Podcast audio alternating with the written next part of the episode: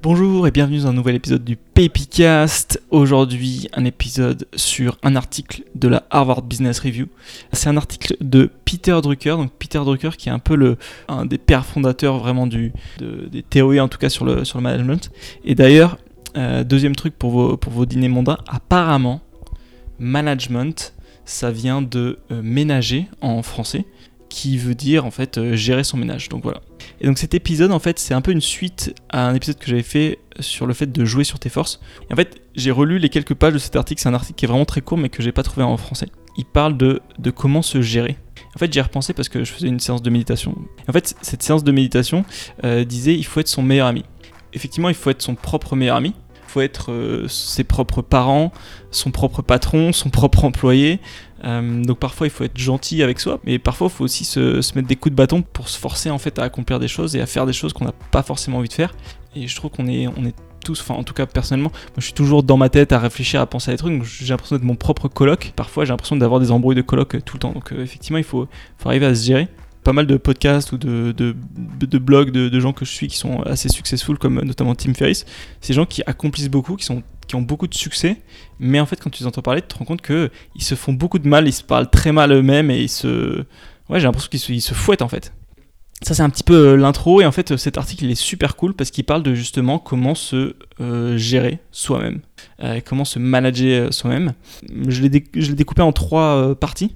Premièrement, c'est trouver ta contribution parce que je trouve que c'est c'est un peu c'est un peu une grosse pression qu'on se met en disant ah, il faut trouver sa passion. Moi perso j'ai pas de vraie passion. Enfin j'aime faire du surf mais c'est pas non plus je, ferai pas que ça de ma vie. Par contre dire à, quoi est-ce que tu peux contribuer, je trouve ça je trouve ça plutôt cool, cool comme idée. Deuxième partie c'est faut trouver et partager ton propre mode d'emploi savoir comment tu fonctionnes, à la fois pour toi, mais aussi pour les autres, parce qu'on on collabore tous avec, avec des gens. En fait, il n'y a personne qui fait euh, vraiment un truc dans son coin, à part peut-être euh, Leonardo de, Vinci à l'époque. Et encore, je pense qu'il avait des assistants. Et troisième chose, c'est qu'il faut aussi penser au long terme et arriver à, se manager, à se gérer tout au long de sa vie euh, sachant qu'on va évoluer, nos relations avec les autres vont évoluer, etc. Il faut arriver à, pouvoir un peu gérer les différentes chicanes qu'il qui peut y avoir dans, ta vie. Donc voilà un petit peu le, comment j'ai structuré cet épisode. Et maintenant, on va commencer par le côté trouver ta contribution. Et en fait, alors pour trouver ta contribution, déjà il dit que c'est quelque chose de tout nouveau.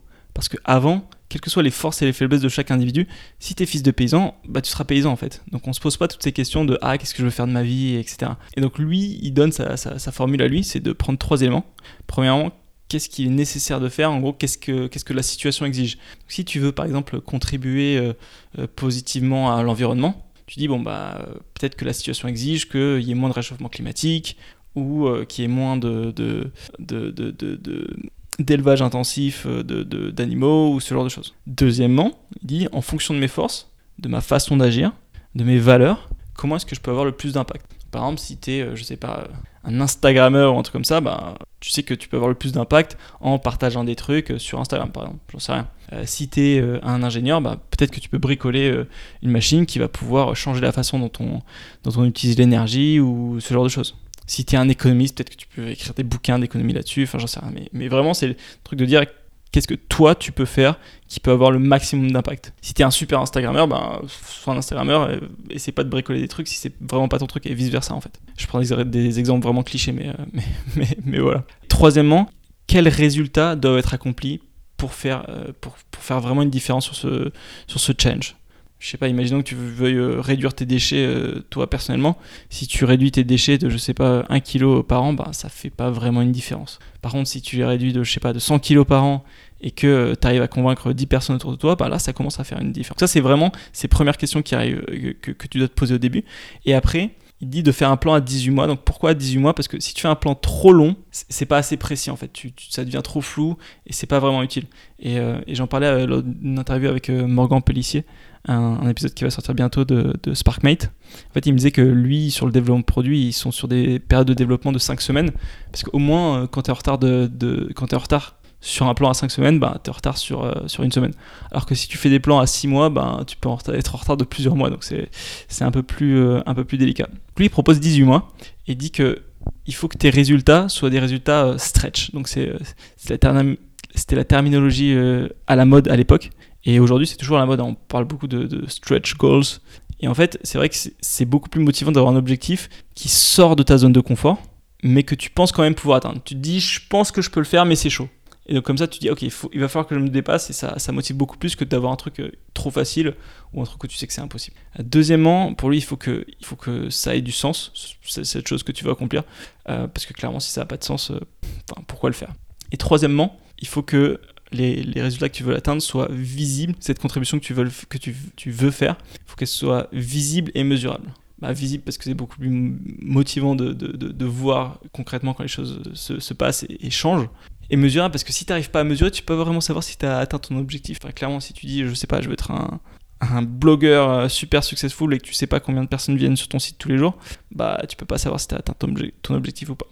donc à partir de là, une fois que tu as défini tout ça, tu peux faire ton plan et ton plan ça va être qu'est-ce que je, qu'est-ce que je dois faire et où et comment est-ce que je dois commencer quels objectifs et quels deadlines je vais me fixer. Donc vraiment, tu peux vraiment commencer à faire ta, ta tactique au jour le jour, ton plan d'action pour contribuer en fait euh, sur, sur la, problématique que tu as, que as choisie. En fait, au début, j'ai commencé par dire pour cette contribution-là, il faut que je, choisisse ma contribution en fonction de mes forces, de ma façon d'agir, de mes valeurs, etc. Et donc du coup, là, ça, nous amène au, à la deuxième euh, partie, deuxième chapitre de, ce, de, ce, de, ce, de cet épisode, qui est que, que tu dois en fait définir ton mode d'emploi, la façon dont toi tu fonctionnes, à la fois pour toi parce que ça te permet de, de faire les choses mieux, mais aussi pour les autres parce qu'on travaille tous euh, et on vit tous avec des gens en fait. À part quelques grands artistes, peut-être je sais pas Léonard de Vinci ou, quoi, on est tous, on travaille tous en collaboration. Et donc du coup c'est important que les gens savent comment comment on fonctionne. Pour connaître ton mode d'emploi, tu dois te poser quelques questions. C'est premièrement quelles sont mes forces et mes faiblesses. Euh, et ça bon, c'est hyper dur, mais c'est hyper dur à définir. Et au final, tu, tu dois pas mal euh, souvent poser des questions euh, à tes amis et aux gens qui bossent avec toi pour, pour le découvrir. Parce que tout seul, c'est assez difficile à voir. souvent, quand on a des forces, on a tendance à considérer que c'est totalement euh, banal, alors que les, autres peuvent trouver ça euh, hyper, hyper important. Par exemple, j'ai un, un, pote où il a une vraie qualité qui qu'il a, qu'il a, vraiment une bonne attitude. Pendant longtemps, il a considéré que c'était c'était pas vraiment une qualité, que c'était quelque chose de normal, mais en fait, ça, ça fait une différence vraiment énorme. Donc ça, c'est tes forces et tes faiblesses. C'est bah, tu testes des choses, tu demandes aux gens de, te les dire et puis tu les notes pour savoir à peu près euh, euh, quelles sont tes forces et tes faiblesses. Et puis ensuite, petit à petit, tu essaies de retravailler le truc pour savoir est-ce que tu peux vraiment, est-ce que c'est vraiment des forces, est-ce que tu arrives à travailler dessus, à les améliorer, etc. Et ces faiblesses, comment est-ce que tu peux euh, travailler dessus pour t'entourer de gens qui ont, des, qui, ont des, forces qui peuvent contrebalancer tes, tes, faiblesses et surtout pour pas être dans un environnement où, où ta faiblesse peuvent te, peuvent, peuvent te, peuvent te faire du mal. quoi. C'est première chose pour ton mode d'emploi, force et faiblesse. Deuxièmement, comment est-ce que j'apprends? Donc ça c'est assez marrant, mais c'est vrai, c'est vrai que c'est une question où c'est hyper important de savoir comment tu apprends. Est-ce que tu apprends en regardant des vidéos YouTube? Est-ce que c'est en lisant des livres? Est-ce que c'est en écrivant, en prenant des notes? Est-ce que c'est en t'écoutant parler? Euh, Et ça, pareil, c'est hyper important parce que toute ta vie, surtout aujourd'hui, on est obligé d'apprendre toute notre vie. Et si tu déjà ne sais pas comment tu apprends, c'est un vrai problème. Et deuxièmement, parce qu'il y a plein de gens qui savent à peu près comment ils apprennent, mais ils l'utilisent pas si tu sais que, es un, que, que, tu apprends mieux en lisant, arrête d'écouter des podcasts et vice versa. C'est hyper important et pourtant on le fait pas. Enfin, je, suis le premier à, à pas le faire. Et euh, c'est aussi cet épisode, c'est aussi surtout un mémo pour moi. Donc vraiment, arrive à faire ça. Moi, je sais que par exemple, euh, comment est-ce que j'apprends? Je, me rappelle quand j'étais petit, je voulais pas, euh, je, voulais pas lire mes tables de multiplication tout seul. Euh, je, voulais les apprendre en fait en, demandant à ma mère de me faire euh, de m'interroger directement. Donc, euh, ma mère détestait ça, elle trouvait ça insupportable pour elle, qu'elle perdait son temps. Mais en fait, moi, c'était ma façon d'apprendre. C'était de m'écouter parler, d'avoir quelqu'un avec moi, parce que être tout seul dans ma chambre, ça me, ça me motivait pas du tout. Troisième question, c'est tu te demandes comment est-ce que je travaille au mieux, à la fois moi tout seul et avec les autres. C'est c'est hyper important à savoir et pourtant c'est des questions que enfin moi je me pose euh, hyper rarement. Et c'est pour ça que même à 30 ans j'ai enfin j'ai toujours pas euh, toutes les réponses. Et il faut vraiment que je bosse dessus parce que je me rends compte que les, quelques éléments de réponse que j'ai sur là-dessus c'est vraiment vraiment hyper utile. Clairement par exemple moi les petits éléments que j'ai réussi à trouver je me suis rendu compte que je bosse mieux quand il y a du monde autour. Faut pas me parler mais faut qu'il y ait du monde autour. J'aime pas être tout seul tout seul. Euh, sinon je tourne en rond. Et j'ai besoin de d'avoir des gens qui savent que j'ai pris des engagements et qui peuvent me dire bon Gaël où est-ce que t'en es? T'avais dit que tu ferais ça où est-ce que ça en est? Euh, et, d'avoir des deadlines.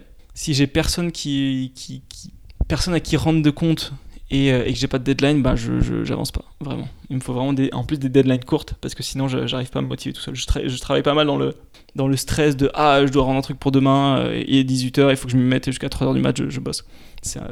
malheureusement c'est un peu ma façon de faire. J'aimerais bien être le, le mec un peu beau gosse qui, qui, a, qui a, fini avant et qui est, tout le temps chill, mais, mais malheureusement c'est pas pas ma façon de bosser. Et ce qui est marrant c'est que souvent il, dit euh, ta façon de travailler elle est souvent définie bien avant que tu arrives sur le marché du travail. C'est des trucs, euh, que ce soit nature, que ce soit ton environnement ou que ce soit dans tes gènes, bah ça, c'est décidé bien avant et au lieu d'essayer de le changer, apprends comment tu travailles et juste essaie de performer là-dedans et d'améliorer ta, façon de faire. Plutôt que de, devoir te changer en fait. C'est une sorte de soit toi-même, mais soit la meilleure version de toi, mais finalement. Je pense qu'une des raisons pour lesquelles euh, je, fais ce podcast, c'est parce que j'apprends pas mal en, en écoutant et j'apprends pas mal, surtout en m'écoutant parler. Et donc du coup, euh, je, je, fais, euh, je fais ça beaucoup, beaucoup pour moi, pour moi aussi, pour, pour m'améliorer, pour me mettre des notes et, et, faire des choses que, que j'oublie pas. Et puis il y a aussi le côté, donc comment, comment je travaille, mais comment est-ce que je travaille en équipe? Et ça, c'est assez intéressant parce qu'il pose la question de dans quelle euh, situation d'équipe est-ce que tu travailles mieux? Est-ce que tu es meilleur quand tu es le preneur de décision ou quand tu es plutôt le numéro 2 quand tu es en coach, en mentor, quand tu es, euh, es un membre de l'équipe euh, à qui on dit quoi faire et ensuite il exécute. Et ça, enfin, il n'y a pas de. C'est dommage parce qu'en ce moment, on, on, vend toujours Ah, faut être le leader, il faut être entrepreneur, etc. Mais il y a des gens qui sont euh, le numéro 10. Bon, ça, me fait penser un peu à Booba, numéro 10 dans ma team, mais, mais tu as vraiment le côté. tu es peut-être le numéro 10 ou le numéro 20 dans l'équipe et peut-être que c'est là que tu es le meilleur. Donc, soit le meilleur ou la meilleure dans, dans ce poste-là, plutôt que d'essayer le numéro 1 si tu es un mauvais numéro au final. Et en plus, il dit un truc hyper important, c'est tu dois prendre la responsabilité de tes relations.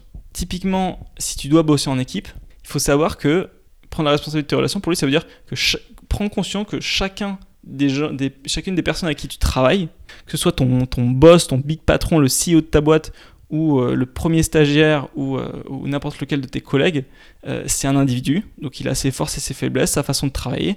Il y a des gens qui sont très bons pour, si, pour écouter, donc si tu leur fais un rapport à l'oral, ils vont, comprendre. Par contre, si tu leur fais une note écrite, ils vont pas, ils vont pas retenir. Donc euh, typiquement, ça il faut le savoir parce que sinon tu vas juste te, retrouver face à un mur. Moi, c'est quelque chose qui m'a beaucoup arrivé euh, au travail, c'est de, de, me rendre compte que il y a certaines personnes où je n'utilisais pas les bonnes façons de communiquer, donc du coup j'étais face à un mur, euh, ça avançait pas et c'était frustrant pour, tout le monde. Et donc il dit aussi que prendre la, la responsabilité de la communication avec les autres, parce que souvent les conflits viennent du fait qu'on ne sait pas ce que les autres font, sur quoi ils se concentrent et quels sont les résultats qu'ils attendent.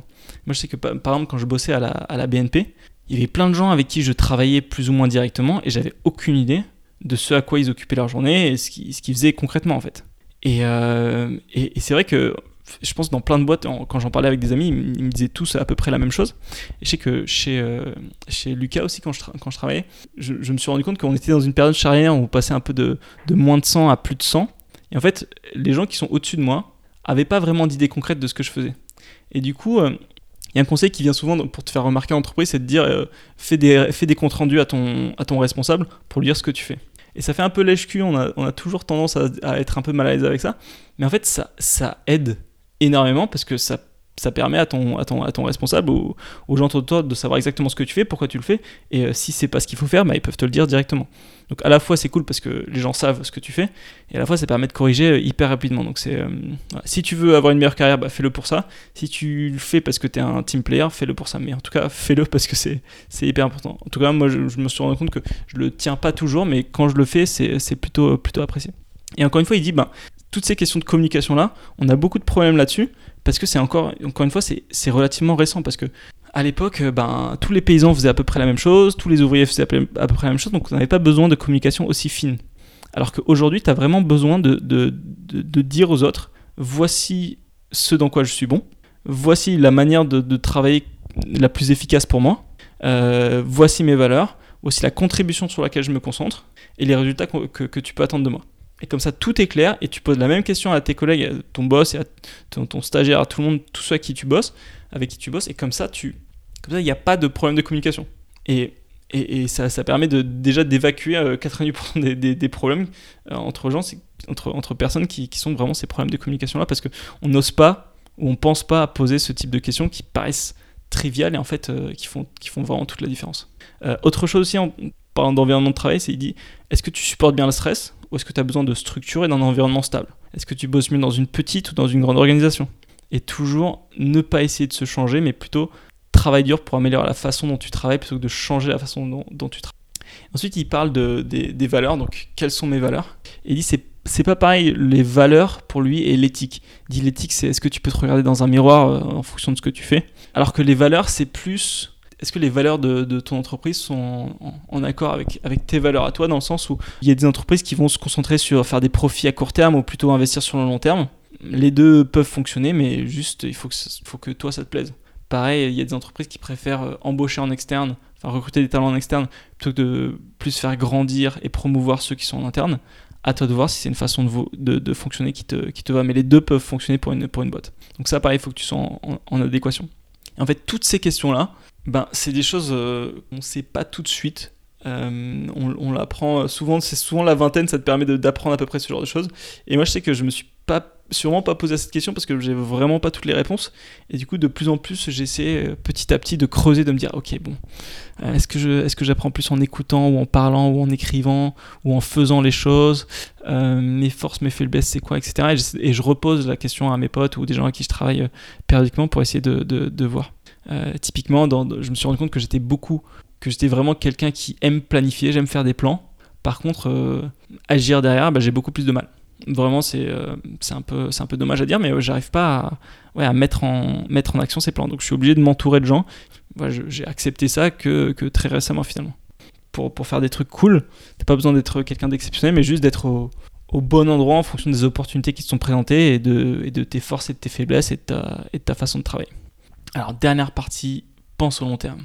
Donc, l'idée, en fait, c'est que pour lui, si tu réfléchis à toute ta vie, en fait, tu peux toujours t'améliorer en faisant ce qu'il appelle feedback analysis, donc une analyse feedback. Tu, quand tu vas prendre une décision importante, tu peux marquer sur un bout de papier, euh, je pense, donc je prends telle décision pour telle et telle raison, et je pense du coup qu'il va se passer ça et ça.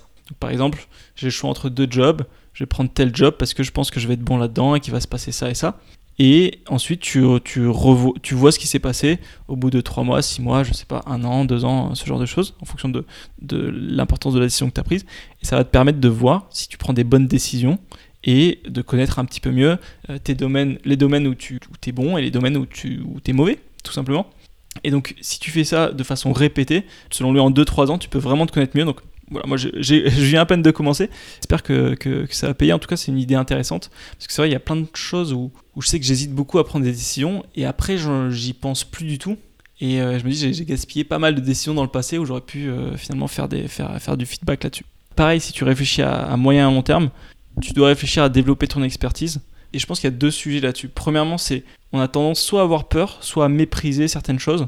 Par exemple, tu as plein de gens qui sont, euh, qui sont développeurs et qui trouvent que s'améliorer dans les relations humaines, c'est un peu, un peu nul, c'est pas, pas leur domaine et du coup, ils, ils délaissent ça totalement. Alors que même si tu vas pas être le, le meilleur manager du monde, ben, tu as quand même besoin de, de, de, de, gérer un peu des gens, donc c'est quand même bon de s'améliorer là-dessus. Ça, c'est parfois il y a des gens qui méprisent et parfois aussi tu as peur. Je sais que moi, c'est un peu l'inverse où euh, j'avais pas trop envie de toucher au code parce que j'avais peur de ne pas être bon là-dedans, euh, qu'il fallait, que, que, pour savoir coder, il fallait commencer à 6 ans, etc. Euh, il dit aussi qu'il y a un truc assez important c'est les bonnes manières. Dire s'il te plaît, merci, retenir les noms des gens, demander des, nouvelles de, leur famille parce qu'il y a beaucoup de gens qui sont brillants mais qui n'arrivent pas à travailler en équipe justement à cause de ça parce que il, dit les bonnes manières c'est un, un, peu le lubrifiant social et quand les gens travaillent ensemble il y a forcément des frictions. Et si, euh, et si tu dis pas s'il te plaît merci et ce genre de choses bah tu t'y arriveras pas. Et que si euh, tu te rends compte que quelqu'un est brillant mais qu'il est qu'à chaque fois qu'il y a d'autres personnes qui rentrent en jeu ben ça se passe mal bah, c'est souvent euh, parce qu'il y a ce petit manque de, de bonne manière et moi je sais que il faut que je remercie Emilien là-dessus parce que bah, j'étais vraiment, j'étais vraiment mauvais là-dessus. Je trouvais que bah, si t'as pas forcément besoin de dire s'il te plaît ou merci. En fait, en fait si. Euh, donc voilà, je l'ai appris dans la douleur, mais, euh, mais je l'ai appris j'essaie de faire attention. Donc euh, merci Emilien là-dessus. Et un truc hyper intéressant aussi, qui est pas pour tout de suite, mais dit de faire attention et de bien planifier la, deuxième partie de ta vie. Parce que tu as souvent la crise de la, quarantaine ou de la cinquantaine qui, selon lui, est due à l'ennui en fait. Il dit ben, tu te retrouves avec quelqu'un qui maîtrise son job totalement, qui a la même vie depuis, depuis pas mal de temps, mais il te reste encore 20 ans à faire et, tu t'ennuies tout simplement. Du coup, tu pètes un câble euh, tu vas t'acheter une cabriolet rouge, tu essaies de draguer des, euh, des, des, filles ou des mecs qui ont 20 ans de moins que toi, etc., etc. Et en fait, sa solution à lui, c'est de lancer une deuxième carrière. Donc ça peut prendre euh, plusieurs formes différentes. Premièrement, tu peux changer d'industrie. Donc si tu es, je sais pas, comptable dans une grosse boîte, bah, tu peux aller dans une start-up, vice-versa, ou aller dans le, du, passer du privé au public, euh, etc. Deuxièmement, tu peux changer de métier. Tu peux passer de comptable à designer, par exemple. Ou alors, tu peux avoir une, deuxième activité en parallèle. Donc euh, tu peux avoir une association, tu peux te mettre à faire un truc artistique, etc. Et il dit un truc hyper intéressant auquel j'avais pas pensé, qui est qu'en fait, c'est hyper utile aussi d'avoir une deuxième activité en parallèle parce que ça te protège un peu des aléas de la vie. Premièrement parce qu'on a tous aujourd'hui cette pression de réussir, d'être un succès. Et si euh, tu réussis pas, entre guillemets, dans ta carrière, ça peut être hyper dur à vivre, à la fois pour toi et pour ton entourage. Et du coup, si tu as un autre truc à côté dans lequel es, euh, tu réussis, euh, entre guillemets, ben, c'est quand même super cool. Donc, et, ça, ça, te permet de, de, de pouvoir dire, bon, bah, il y a un truc dans lequel je suis, je suis bon et je réussis. Que ce soit tu es trésorier ou président d'une association, ou euh, je sais pas, tu as un job à peu près moyen, mais tu as 10 000 followers sur Instagram, donc euh, ça fait de toi un peu une star, ou j'en sais rien.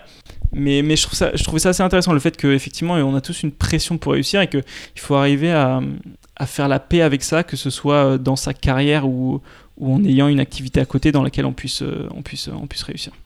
Et il dit aussi que cette deuxième activité, ça peut pas mal t'aider parce que dans ta vie, il y aura forcément des drames, des maladies, des gens que, tu aimes qui vont mourir. En fait, le fait d'avoir une deuxième, euh, une deuxième activité à côté, gérer une asso ou encore une fois faire un truc artistique, ça, peut vraiment te sauver à ce, moment-là que si tu as juste ta, carrière euh, traditionnelle. Et je trouvais que c'était une, assez bonne idée. Et il, met un peu en garde euh, les gens qui n'ont pas commencé avant 40 ans à s'investir dans une association, par exemple. Et ben souvent, ils ne s'investissent pas une fois qu'ils sont arrivés à la retraite. parce que tu dois commencer parce qu'au bout d'un moment, tu as trop d'inertie en fait. Et c'est marrant parce qu'il y avait un épisode, euh, je ferai peut-être un épisode de podcast là-dessus, parce qu'il y a un épisode de, du podcast que j'aime beaucoup, Happiness Lab, qui parle de, des gens qui font des, dons d'organes, qui disent qu'au final, ils n'ont pas commencé euh, à faire un don d'organes qui est un truc comme assez énorme. En fait, tu, commences petit. Et, euh, du coup, c'est, souvent mieux de commencer petit et de commencer le plus tôt possible. donc voilà, je pense qu'on gagnerait tous à préparer la, la, deuxième partie de notre vie le plus tôt possible. Voilà, donc j'espère que ça vous a plu. Euh, que vous en avez euh, retiré quelque chose.